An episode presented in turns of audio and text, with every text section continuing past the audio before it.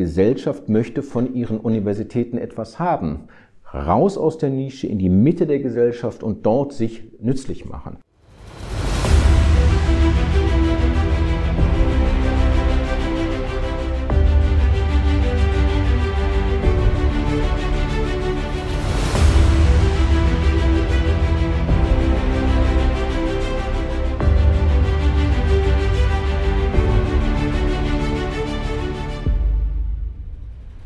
Deutschland ist ein ideales Land für Innovationen. Eigentlich, denn eigentlich verfügt unser Land über eine exzellente Struktur für Forschung und Entwicklung. Unsere Gesellschaft investiert Milliardensummen und mehr als 3% seiner Wirtschaftsleistung in Forschung und Entwicklung. Und dennoch wird das Land im internationalen Vergleich, ob bei Patententwicklung oder auch strategisch-technischen Innovationen, immer häufiger von anderen Weltregionen überholt. Deutschlands Hochschulen und Forschungseinrichtungen tun sich schwer darin, ihre Erkenntnisse zu transferieren, ihre Exzellenz auf die Straße zu bringen.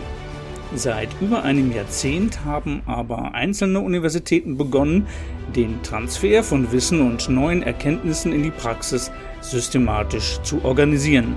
Und es gibt einen, der hier als Protagonist schon immer besonders konsequent vorangegangen ist. Sein Name ist Professor Hans-Henning von Grünberg.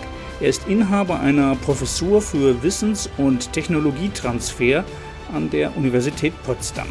Der gelernte Physiker war lange Zeit selbst als Professor in Forschung und Lehre tätig, später Präsident der Hochschule Niederrhein und er ist Mitbegründer der Hochschulallianz für den Mittelstand, einem Zusammenschluss von zwölf Hochschulen, die sich dem Wissenstransfer besonders in die regionale Wirtschaft widmen. Die Universität Potsdam selbst ist ebenfalls ein Vorreiter auf diesem Gebiet. Sie verfügt über ein einzigartiges Angebot in Deutschland beim Wissens- und Technologietransfer. Ich habe mich daher mit Professor von Grünberg in Potsdam getroffen um etwas mehr zu erfahren, wie man sich Wissenstransfer an seiner Universität in der Praxis heute vorstellen muss, aber auch, was sich vielleicht ändern muss, damit Deutschland seine Defizite in Sachen Transfer insgesamt überwinden kann. Und als erstes wollte ich noch einmal besser verstehen, warum sich unsere Universitäten im Vergleich zu anderen Ländern so schwer mit dem Thema tun. Das liegt, glaube ich, daran, dass wir einen Sonderweg gegangen sind. Nach dem Krieg haben die Deutschen sich auf eine Förderinstitution beschränkt, das ist die Deutsche Forschungsgemeinschaft, die Grundlagenforschung fördert und wirklich ein, ein, ein Bild hat von, äh, von Wissenschaft, was sehr auf die Grundlagen fokussiert ist. Und wir haben meines Erachtens nur unzureichend die angewandte Forschung entwickelt und gefördert. Wir haben sehr große technische Universitäten, aber es ist uns einfach nicht gelungen, den, einen anderen Wissenschaftsbegriff in den Universitäten zu verankern, nämlich einen Wissenschaftsbegriff, der sozusagen lösungsorientiert ist. Ich kann auch Wissenschaft machen, indem man mir ein Problem vorsetzt und ich dieses Problem wissenschaftlich löse und darauf hinarbeite. Und das muss natürlich auch zu Meriten, das muss auch zu Papers, das muss auch zu großen ähm, Anerkennen führen, auch zu einer, ähm, zu einer Professur am Ende führen. Ich will damit nicht sagen, dass es unmöglich ist, das zu erreichen, aber das System wird dominiert von der Idee der grundlagenorientierten Forschung. Und erst in den letzten zehn Jahren ist so langsam klar geworden, auch und vor allem mit Hilfe der Europäischen Union, dass eben Wissenschaft mehr bedeutet als nur einfach Papers schreiben. Die Entdeckung der dritten Säule, der Third Mission, der Transfergedanke ist tatsächlich hierzulande relativ jung. Ähm, Sie sagen, es ist ein typisch deutscher Sonderweg. Was machen andere Länder anders oder umgekehrt, warum haben deutsche Universitäten diesen speziellen Wissenschaftsbegriff? Ist Transfer bei den anderen vielleicht eher nur äh, eine zeitliche Modeerscheinung? Das ist auch historisch zu verstehen. Äh, die erste Mission, die Lehre, die war äh, bis ins 18. Jahrhundert, haben sich Universitäten verstanden als der Ort, wo Gelehrte gewesen sind, die sozusagen fertiges Wissen weitergegeben haben an die nächste Generation. Und im 19. Jahrhundert mit den Steinhardenbergischen Reformen, mit den preußischen Universitätsreformen, kam die Idee auf, dass man eben auch Forschung an einer Universität unterbringen kann und dass Forschung und Lehre einander bedingen und einander ergänzen sollen. Und dabei eben die Idee, dass man Menschen mit unfertigem Wissen erzieht, mit dem Wissen schaffen, mit dem Prozess des Wissensschaffens erzieht. Und als Folge dessen ist sozusagen ähm, der, der Wissenschaftsbegriff etwas anders geworden und die Universitäten haben sich im 19. Jahrhundert gelernt, als eine, als eine Institution zu verstehen, wo man eben ähm, im, im Duktus des Wissensschaffens Menschen auf das Leben, auf das akademische Leben, aber auch auf das Leben außerhalb der Universität vorbereitet. Und der dritte Schritt ist eigentlich naheliegend, dass man jetzt sagt, die Universität ist nicht nur dafür zuständig, dass man Wissen an die nächste Generation weitergibt und dass man Wissen neu schafft, sondern auch dafür zuständig, dass man Wissen sozusagen anderen zur Verfügung stellt.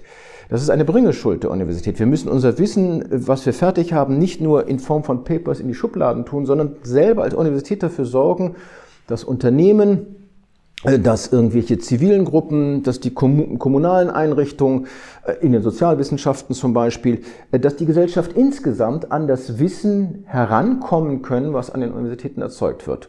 Und diese Bringeschuld der Wissenschaft, die wird allgemein heute gesehen. Das ist eine ganz große Veränderung. Und das wird zur Folge haben, dass der Transfer in den nächsten 10, 20 Jahren einen Siegeszug antreten wird innerhalb der ähm, Wissenschaftslandschaft Deutschlands. Nun ist es so, dass fast alle Universitäten inzwischen von sich sagen, sie betrieben auch den Transfer als wichtige Aufgabe. Das erscheint ein bisschen widersprüchlich zu dem, was in der Realität oft auch wahrgenommen wird.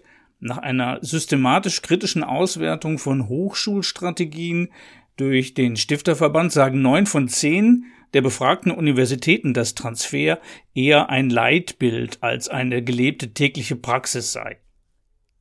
Es ist ein junges Pflänzchen. Nicht? Also äh, ich habe mir mal die Mühe gemacht, ähm, die Wissenschaftsratspapiere durchzugucken der letzten 30 Jahre auf das Stichwort Transfer hin und zu gucken, wie ist eigentlich, in welchem, in welchem Kontext ist der Transfer in diesen Papieren, diesen Positionspapieren genannt worden. Und da ist sehr eindeutig, dass bis Ende der 90er Jahre der Transfer unter ferner liefen äh, verbucht war. Muss man auch machen, ist eine kleine Sache, aber ist nichts Besonderes. Und äh, meines Erachtens hat das Ganze an Fahrt gewonnen in zwei, ab 2010, 2014 spätestens, ähm, als die Europäische Union ganz stark auf die Tube gedrückt hat und gesagt hat, wir müssen hier eine Wissenschaft machen, die auch in das Innovationsgeschehen ähm, hineinwirkt. Und ähm, für mich war im sozusagen der Geburtsstunde einer dritten Mission immer dieses Papier vom Wissenschaftsrat aus dem Jahre 2014, Perspektiven des deutschen Wissenschaftssystems hieß das, wo man gesagt hat, eine Universität hat vier Leistungsdimensionen, nämlich einmal ähm, hat sie die Leistungsdimension Lehre, Forschung, Transfer und Bereitstellung wissenschaftlicher Infrastruktur. Und dieses, diese vier großen Aufgaben einer Universität sind sozusagen 2014 den Universitäten ins Stammbuch geschrieben worden. Und seitdem rollt der Zug eindeutig. Auffallend ist ja, dass äh, insbesondere kleinere und mittlere Unternehmen hierzulande immer weniger innovieren, während die internationalen Großunternehmen, etwa im Bereich Pharma oder Chemie, Automobil, weiterhin große Anstrengungen unternehmen, um sich durch neue Produkte und Verfahren wettbewerbsfähig zu halten. Größere Unternehmen scheinen auch keine Berührungsängste zu haben, mit Universitäten zusammenzuarbeiten. Warum tut sich der Mittelstand, die kleinen und mittleren Unternehmen so schwer, den äh, großen Wissensschatz, der in den Universitäten liegt, zu heben? Ist das eine Frage der Kulturen, die sich gegenseitig nicht genug verstehen oder äh, Berührungsängste haben? Äh, ich glaube, dass äh, bis, sagen wir mal, vor 10, 20 Jahren die Firmen selbstständig Innovation betreiben konnten. Das war ihnen möglich. Sie machten so eine inkrementelle Innovationsentwicklung durch kleinere Veränderungen, die so nach und nach kamen mit ihren Ingenieuren vor Ort. Ähm, und dann kam im Grunde vor 10, 20 Jahren die äh, großen Veränderungen, die mit dem Internet, der Digitalisierung einhergegangen sind. Und das hat zur Folge, dass man das eben immer weniger alleine machen kann. Die, die, die Anforderungen des Marktes sind so komplex geworden, dass ein kleines und mittleres Unternehmen gar nicht ohne Hilfe von außen sich wirklich ähm, äh, neue Schritte machen kann. Das gilt immer nur cum grano salis, ich weiß, aber ähm, es ist eben sozusagen eine Kultur eingezogen, wo Firmen sozusagen mit anderen zusammen plötzlich innovativ werden wollen. Das kann man vielleicht auch unter dem Stichwort Open Innovation zusammenfassen. Ähm, die Idee jedenfalls, dass ich mich in meine Kämmerchen zurückziehe, die Türen schließe, mit meinen Ingenieuren sage, wir haben die Besten hier vor Ort, ich kriege schon die Innovation hin. Diese Philosophie ist sozusagen überholt und wird ersetzt durch die Idee, mit anderen zusammen etwas zu entwickeln. Und erst durch diese Politik der offenen Türen ist überhaupt äh, die, die öffentlich getragene Förder, die öffentlich getragene Universitätslandschaft, Wissenschaft, Wissenschaftslandschaft in den Blick gerückt. Und erst vor, äh, ab dem Moment haben die Firmen auch gesagt, Mensch, wir wollen doch eigentlich mehr von unseren ähm, Universitäten als nur unser Steuergeld dorthin geben, sondern wir wollen wirklich von den Ergebnissen, die dort erzielt wurden, teilhaben. Nach der gleichen Erhebung des Stifterverbandes, die ich vorhin angeführt habe, betreibt nur ein Viertel der befragten Hochschulen nach eigenen Angaben eine Analyse des Bedarfs nach Transfer und Innovation. Forschen und transferieren Hochschulen nur nach den eigenen Interessen oder anders gesagt, betreiben Hochschulen Forschung und Wissenschaft an den eigentlichen Bedürfnissen von Gesellschaft und Wirtschaft vorbei? Ja, eine Universität ist nicht dafür gedacht, dass man auf eine Universität hin Forschung macht. Also so darf man das auch nicht verstehen. Eine Universität äh, ist der Ort der Wissenschaft und sie muss sich allein der Wissenschaft verpflichtet fühlen. Also insofern ist diese sozusagen eine blinde Kuh, die Wissenschaft. Sie läuft angetrieben durch das Erkenntnistreiben der dort Handelnden, die sozusagen sich der Wissenschaft verpflichtet fühlen und läuft in irgendeine Richtung und oft kommt sie an, aber eben nicht immer. Also die Vorstellung, dass das sozusagen nahtlos ineinander übergeht, eine Universität mit ihrer Forschung, ihrem Forschungsgeschehen in eine, äh, in eine in eine Unternehmenswelt, wo wissenschaftliche Ergebnisse aufgegriffen und dann verarbeitet werden, das ist ein Stück weit naiv. Das sind zwei verschiedene Teilsysteme, die nach einer jeweils eigenen Logik arbeiten, nach eigen, verschiedene Bedürfnisse haben, verschiedene Antriebe haben und die eben nur bedingt verkoppelbar sind. Ähm, also für mich ist immer das Wesentliche, die Wissenschaft ist ein ähm, Ort, wo eine Reputationslogik herrscht. Du willst akademische Reputation erwerben, deswegen schreibst du die Papers. Und die ähm, Wirtschaft ist ein Ort, wo ich mit meinen Ideen Geld verdienen möchte, am Markt bestehen möchte und mich langfristig mit einer klugen Strategie immer wieder am Markt bestehen möchte. Und das heißt, diese beiden Teilsysteme folgen verschiedenen ähm, Gesetzen. Und das macht diesen Übergang von dem einen System in das andere System so schwierig. Angeblich verfügen die meisten Hochschulen heute über eigene Transferstrategien. Bei näherer Betrachtung ergibt sich dabei eine bunte Mischung von Konzepten und Ansätzen. Ein genauer Überblick ist schwer, auch ihre konkrete Wirkung ist nur schwer zu beurteilen. Brauchen wir eine systematische Auswertung, eine kritische Evaluation nach besten Beispielen und entsprechende Handlungsempfehlungen, damit das Rad nicht auf jedem Campus neu erfunden wird? Also diese Transferstrategien, das ist ein Novum und wir verdanken das ganz wesentlich der innovativen Hochschule. Ein Drittel des Antrages für die innovative Hochschule, diese Programmlinie des BMBFs, war ja die Transferstrategie. Das war die Voraussetzung, um mitmachen zu dürfen. Ähm, und alle, die sich beworben haben, haben sich plötzlich hingesetzt und Transferstrategien gemacht. Also ich glaube, der Stifterverband hat davor mal geguckt, äh, bevor, bevor das losging, 2015, 16, 17 hatte keiner von uns irgendeine Transferstrategie und hatte auch nicht das Bedürfnis, sie zu machen. Und dadurch, dass sozusagen damit Geld äh, einhergegangen ist und die BMBF gesagt hat, wenn ihr mitmachen wollt, braucht ihr sowas, haben wir uns alle hingesetzt, haben die Transferstrategie gemacht. Das ist also wirklich ein großer Verdienst dieser ähm, innovativen Hochschule und der Ausschreibung. Ähm, jetzt sind wir an allen Hochschulen in der zweiten und dritten Runde. Also hier an der Universität Potsdam haben wir jetzt die Transferstrategie überarbeitet. Und sie ist schon besser geworden. Sie ist immer noch nicht gut, äh, sondern das äh, dauert einfach eine Zeit. Wenn, wenn ein neuer Begriff Einzug nimmt in so einer Innovation, Universitäts Landschaft, da muss der sich erstmal durchsetzen, da müssen sich die Gruppen formen, da müssen sich Interessen formen, da muss man überhaupt mal wissen, warum machst du das eigentlich? Warum sollte ich das jetzt machen? Ähm, auch diese Fragen müssen erstmal diskutiert und beantwortet werden und dann bildet sich so eine Transferstrategie raus. Also ich glaube überhaupt nicht daran, dass man da ähm, Defizite hat. Das ist ein evolutionärer Prozess, dem man seine Zeit geben muss. Zwischen Hochschulen und der Wirtschaft gibt es zahlreiche Kooperationsformate. Trotzdem stehen sich Wissenschaft und Wirtschaft oft fremdelnd gegenüber. wissen wenig voneinander und äh, nutzen diese Kooperationsformate nur wenig. Wenn sie gelingen, dann erscheint es oft zufällig oder vom Engagement einzelner Persönlichkeiten abhängig. Umgekehrt sind aber äh, Kooperationen zwischen Wirtschaft und Hochschulen in der Regel erfolgreich, wenn sie gezielt über regionale Netzwerke gebildet werden. Sind nicht gerade Netzwerke der zentrale Schlüssel oder Erfolgsfaktor für den Wissenstransfer und und äh, müssten somit nicht genau diese Netzwerke systematisch und zielgerichtet strategisch erarbeitet werden? Also ich finde das ausgesprochen spannend, die Frage, die Sie da gestellt haben. Ich habe den Verdacht, dass die Antwort lautet, ja, das, das, das kann man noch besser machen.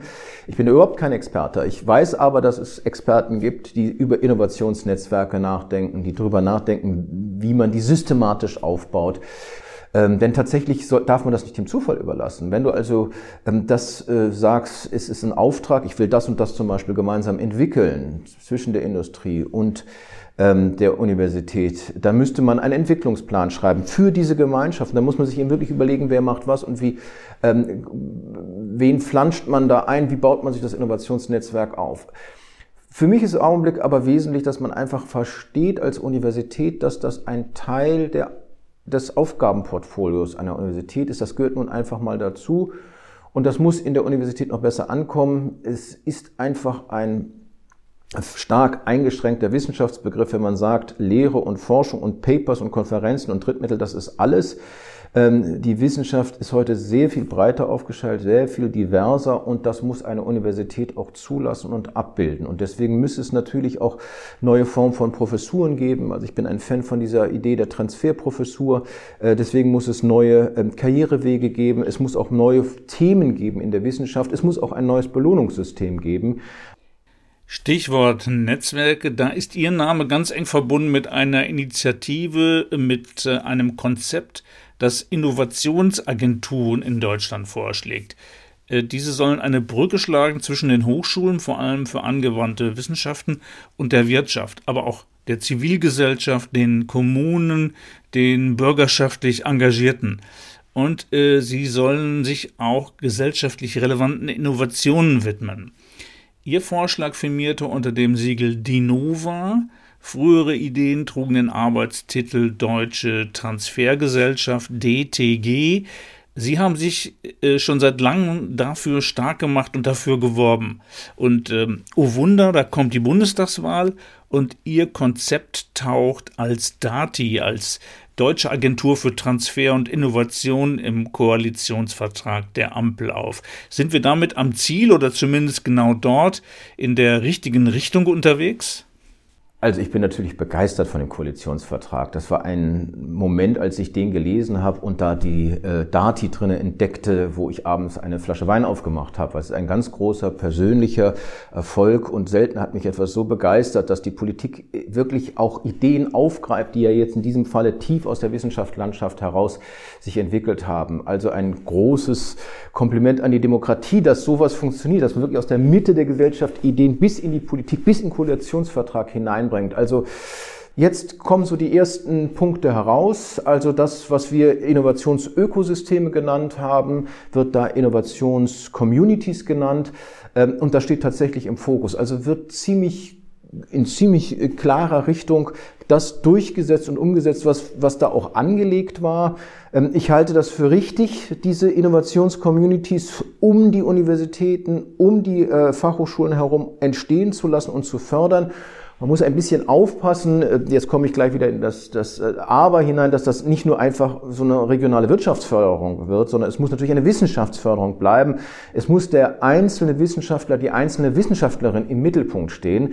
Also bei allem Begeisterung für das Wort Innovationsökosystem oder Innovationscommunity muss man Förderstränge finden, wo junge Menschen, die an die Universität kommen, die an die HAW kommen, ähm, tatsächlich auch was Gutes davon haben. Nicht? Ich, das muss nicht wieder Closed, äh, Closed Shops sein, sondern es muss Förderwege geben, wo Menschen mit der Dati Karriere machen. Und es, wenn das nicht karrierewirksam wird, diese ganze Förderszenario, dann wird es auch nicht reputationswirksam. wenn es nicht reputationswirksam wird, dann wird dieses Ganze nur eine Art Wirtschaftsförderung sein, wie das bei ZIM schon ist. Wir brauchen ein Förderprogramm, was die Wissenschaft in ihrer Reputationslogik verändert. Das ist wichtig. Kann denn die Dati den Graben zwischen Forschung und Wirtschaft und der Gesellschaft überbrücken, sozusagen diesen auch kulturellen Graben zwischen den Unternehmen, die neue Produkte benötigen und der Wissenschaft und dann auch noch der Gesellschaft, die insgesamt ganz neue Lösungen für ihre Probleme sucht? Also man muss mal bei der Dati nochmal sagen, es ist mir erstmal sehr spät klar geworden, dass man natürlich ein bisschen einen Zielkonflikt hatte. Die schlaue Efi hatte das früher schon gesagt. Äh, aber der Zielkonflikt besteht darin, dass du auf der einen Seite, wie die deutsche Forschungsgemeinschaft das zum Teil macht, einzelne Wissenschaftler fördern willst, wenn du sie einzeln förderst, dann haben sie erst dadurch die Möglichkeit, eine Reputation damit zu gewinnen. Und auf der anderen Seite willst du ganze Communities fördern, eine Innovationscommunity, Netzwerke, wie sie es nennen. Und die beiden gehen in leicht unterschiedliche Richtungen. Wie machst du denn auf der einen Seite die Förderung eines Netzwerks, auf der anderen Seite die Förderung eines Einzelnen? Und dieser Widerspruch, den finde ich hochinteressant und den muss man jetzt auflösen. Dann könnte was ganz Besonderes dabei herauskommen. Ich würde nämlich vorschlagen, dass man 30, äh, 40 Prozent des Budgets äh, reserviert für die Einzelförderung dieser Wissenschaftlerinnen und Wissenschaftler, dass man den aber aufträgt, ähm, ein Forschungsprogramm vorzulegen, was sich hin entwickelt auf eine Innovationscommunity. Sie müssen irgendwie überlegen, wie sie einen Beitrag leisten, bringen dann aber ihr eigenes Geld mit. Ja, als ob sie sich sozusagen in Richtung auf so eine Innovationscommunity vorarbeiten können und dadurch für die Innovationscommunity wiederum interessant werden. Also genau diesen äh, scheinbaren Widerspruch jetzt konstruktiv aufzulösen, darum geht es, glaube ich, in dem nächsten halben Jahr. Das klingt jetzt aber so, als wenn jetzt der Bann gebrochen wäre, als wenn äh, der einseitige Wissenschaftsbegriff überwunden worden wäre und das neue Ziel Transfer heißt. Werden jetzt alle Hochschulen zu Transfer- und Innovationsunis? Also wenn Sie sagen, Sie haben im Wesentlichen drei große Leistungsdimensionen, Lehre, Forschung und äh, Transfer. Dann haben Sie einen dreidimensionalen Raum und dann kann man sich innerhalb dieses dreidimensionalen Raums profilieren und bestimmte sozusagen Zustandspunkte besetzen und das ist dann eine dreidimensionale Wolke in diesem dreidimensionalen Raum von Punkten und jeder Punkt steht für eine Universität, eine HAW und diese Komplexität müssen wir im Jahre 2022 auch mal zulassen.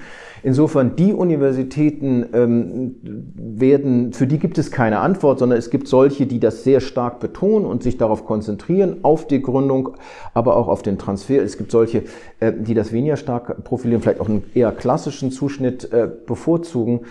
Aber ich habe, auch wenn ich die Studenten so erlebe, das Gefühl, dass da wirklich jetzt jeder drüber nachdenkt, das ist einfach ein Thema.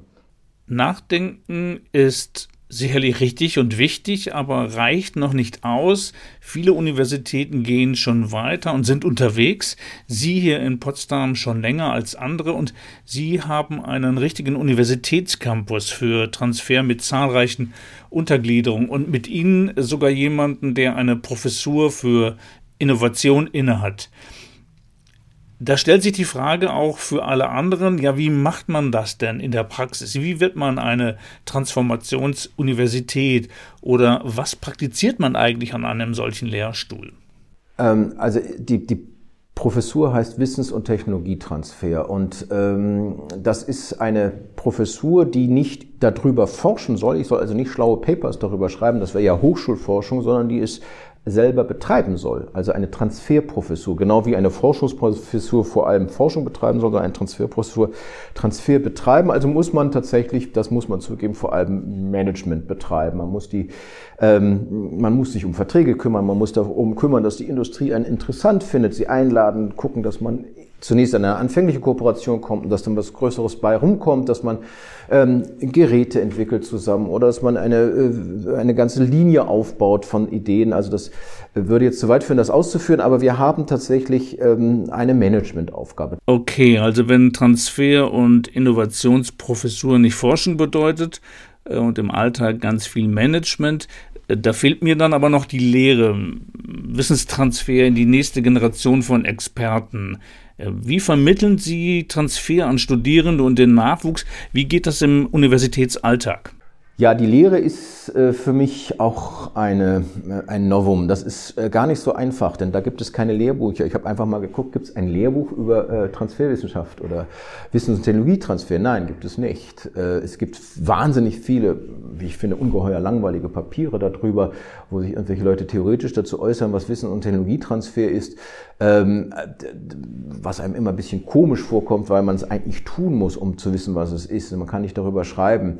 Ähm, und insofern ist man ähm, sehr am Anfang. Also es ist ein sehr anspruchsvoller, äh, tatsächlich die anspruchsvollste Teil meiner, meiner neuen Tätigkeit hier in Potsdam, sich zu überlegen, was gehört nun eigentlich in, äh, in die Lehre hinein, was erzählst du den Studierenden? Also formal ist das eine Vorlesung Wissens- und Technologietransfer, aber jetzt seit neuestem in diesem Wintersemester habe ich mich eben zusammengetan mit den Wirtschaftswissenschaftlern, ähm, mit Frau Professor Brennecke, die ähm, Innovationsmanagement als Vorlesung angeboten hat. Und die haben wir also kombiniert, Innovationsmanagement auf der einen Seite und äh, Wissens- und Technologietransfer auf der anderen Seite haben das Transfer- und Innovationsmanagement gemeint, Tim, und machen diese Vorlesung jetzt gemeinsam und haben uns dann überlegt, dass wir eben diese Case Studies in den Übungen machen, und zwar zusammen mit der Fraunhofer Gesellschaft, die dort wirklich die Prototypen, die sie entwickelt hat, vorstellt den Studierenden und sie bittet diese Prototypen sich genau anzugucken und zu überlegen, wie bekommt man so einen Prototyp wirklich in einen Markt hinein. Einfach junge Leute mal drüber nachdenken lassen, was muss man machen? Soll ich diesen Prototypen irgendeinem Unternehmen vor die Tür legen und sagen, komm, kauf meine Lizenz oder soll ich ein Start-up auf den Weg bringen? Oder, also diese Überlegung anhand eines ganz konkreten Prototypens, das ist das, was wir von denen erwarten. Das ist ein Transferkonzept und dafür kriegen sie dann ihre äh, Punkte und wir geben drumherum mit der Vorlesung sozusagen den theoretischen Background. Äh, viele Beobachter und Kritiker auch aus den Hochschulen und aus der Forschung äh, denken bei solchen Beschreibungen dann gleich, als ginge es schnurstracks auf die Kommerzialisierung von Wissenschaft zu, als würden hier die, die Wissenschaftsvermarkter von morgen fit gemacht fürs Business. Ist Transfer aus der Wissenschaft nicht, nicht viel mehr? Wissenschaftler haben doch auch eine ganze Menge anderer Erkenntnisse zu bieten als neue Erfindungen und äh, wie sie an den Mann gebracht werden können. Ähm, auch Antworten auf gesellschaftliche Herausforderungen. Denn der Transferbegriff heutzutage umspannt ja viel, viel mehr als nur den Technologietransfer. Da gehört die Politikberatung dazu, ähm, da gehört der gesellschaftliche Transfer dazu, da gehören die sozialen Innovationen dazu, da gehören, ja, wenn Sie wollen, einfach nur ähm, Relationship Management dazu. Auch das ist ein Transferfeld. Wenn Sie das genauer studieren wollen, der Stifterverband hat das mal sozusagen ganz gut kategorisiert in acht Transferfelder. Ähm, und die finde ich eigentlich immer sehr überzeugend. Jedenfalls stelle ich das meinen Studenten vor und da sehen sie, wie weit das reicht. Das reicht eben von dem ganz stinknormalen Technologietransfer bis hin äh, zum Beispiel einem Transfer, wo man seine wissenschaftliche Infrastruktur zur Verfügung stellt, in der Hoffnung, dass jemand sie sich äh, nimmt und dann mit einem zusammenarbeitet. Ähm, und bei uns in Potsdam ist es eben so, dass die Lehrer hier eine große Rolle spielen. Es ist eine Universität, die für die Lehrerausbildung oder die einzige Universität in Brandenburg, die für die Lehrerausbildung zuständig ist. Und insofern hat sie natürlich ganz gute und ähm, lebendige Kontakte in die Schullandschaft Brandenburgs. Heute versteht sich die Lehrerbildung als Teil des Transfers, weil sie gesagt hat, wir haben in der Bildungsforschung Ergebnisse und es reicht nicht, dass wir diese Ergebnisse haben. Wir müssen uns darum kümmern, dass sie auch wirklich in der Schullandschaft ankommen. Und dieser Übersetzungsprozess von fertigen Forschungsergebnissen in die schulische Praxis, äh, das als als einen eigenen Auftrag zu verstehen, das ist das, äh, das Novum. Und da merkt man eben auch, dass die Humanwissenschaftliche Fakultät hier diesen Auftrag angenommen hat und ähm, für sich gestaltet. Das klingt jetzt wirklich interessant, denn äh, gemeinhin würde man doch davon ausgehen, dass gerade die Geistes- oder Humanwissenschaftler oder Bildungswissenschaftler wie hier bei Ihnen hier in Potsdam äh, dem Thema Transfer zunächst kritischer gegenüberstehen, wenn man ihn nicht übersetzt? Ähm, oder haben Sie inzwischen mit Ihrem Transfervirus vielleicht schon den gesamten Campus hier unheilbar infiziert? Also jede Fakultät hat ihren eigenen Schwierigkeiten, aber auch ihre eigene Begeisterung für dieses Thema. Da ist äh, natürlich ganz klar, wenn eine mathematisch-naturwissenschaftliche Fakultät ähm, verschreibt sich dem Technologietransfer und kann das auch gut da, äh, ohne, ohne größere Probleme. Die Wirtschaftswissenschaftler sind sehr nah an diesem Thema äh, Start-ups dran und, und wissen also wirklich, was das eigentlich bedeutet und haben das lange schon in ihrer Lehre gehabt, haben auch den Innovationsbegriff sehr früh äh, gelehrt. Also das Wort Innovationsmanagement wird seit 20, 30 Jahren in wirtschaftswissenschaftlichen Fakultäten äh, als äh, Bezeichnung einer Lehrveranstaltung genommen. Davon dürfen wir sicher ausgehen. Aber was jetzt doch äh, neu ist, ist, dass es eben alles zusammenwächst und als ein großes Ganzes gesehen wird. Das waren doch immer nur so Inseln in den einzelnen Fakultäten. Und im Grunde, seitdem die Ausschreibung Innovative Hochschule durch ist, äh, hat die Universität als Ganzes verstanden, dass es ein Thema ist. Und nun fangen auch die anderen Fachbereiche, Fakultäten an, sich zu überlegen, wie können sie dazu beitragen. Das gelingt einigen gut und anderen eben weniger gut. Es ist klar, dass wenn ich eine philosophische Fakultät habe, habe ich einen deutlich längeren Anfahrtsweg und es ist einfach sehr viel schwieriger, mit diesem Begriff etwas anzufangen und etwas für sich da rauszuholen. Aber zum Beispiel das Thema Politikberatung ist ja eines, was jetzt wirklich ähm, Rückenwind erfahren hat zusammenhängt mit, mit, mit Corona. Nicht? Überlegen Sie, dass Corona eigentlich dazu geführt hat, dass die Wissenschaft täglich auf dem Bildschirm geflimmert hat. Und, und die Wissenschaft hat ja da ganz wesentlich beigetragen zu den politischen Entscheidungen. Und das hat sozusagen ein Umdenken entstehen lassen, dass man eben doch Wissenschaft viel stärker bei der, bei der politischen Entscheidungsfindung berücksichtigt sehen möchte. Und damit, glaube ich, wird eigentlich allen Fakultäten eine, eine Tür eröffnet, um zu fragen, was kann ich, was, was ist eigentlich von dem, was ich hier denke und mir überlege und erforsche, relevant für diese Gesellschaft? Wie kann ich das in die Gesellschaft hineinbringen? Ähm, wie kann ich das auch in die Politik hineinbringen? Und das ist, glaube ich, das, das Neue, dass der Transferbegriff universellen Charakter bekommen hat. Die Gesellschaft möchte von ihren Universitäten etwas haben. Raus aus der Nische in die Mitte der Gesellschaft und dort sich nützlich machen. Ich sage an dieser Stelle ganz herzlichen Dank an Sie, Professor von Grünberg, für diesen interessanten Einblick in die Theorie und Praxis des Transfers. Wer mehr von Ihnen erfahren und vielleicht auch mit Ihnen diskutieren möchte, sei an dieser Stelle herzlich eingeladen zum diesjährigen Forum des Zentrums für Hochschulentwicklung.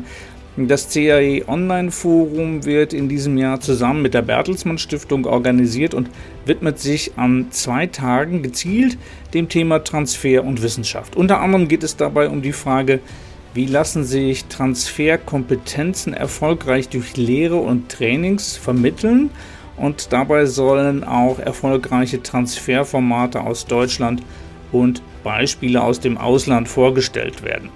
Weitere Infos und die Möglichkeit, sich anzumelden, gibt es auf der Seite des Zentrums für Hochschulentwicklung CHE. Mein Name ist Norbert Osterwinter aus dem Team der Bertelsmann Stiftung rund um die Themen Innovationen, Gründungen und nachhaltig Wirtschaften. Ich danke fürs Zuhören und freue mich, wenn Sie in unserem Podcast zu diesen Themen demnächst wieder reinhören möchten. Bis dahin vielen Dank für Ihr Interesse.